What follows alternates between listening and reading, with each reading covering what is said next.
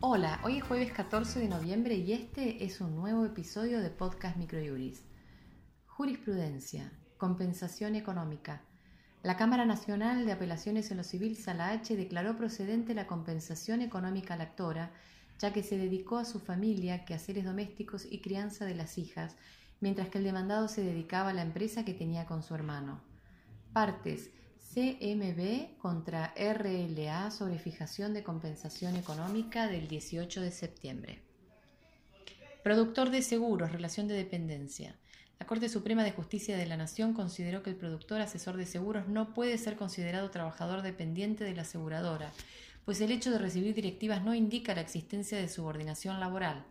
Partes, Morón Humberto José contra Grupo Asegurador La Segunda y otros sobre el recurso extraordinario de inconstitucionalidad del 22 de octubre. Estafa procesal testigos.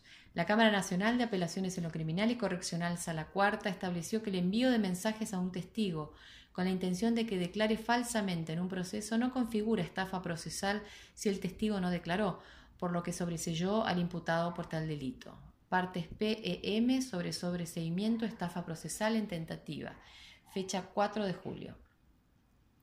Novedades legislativas.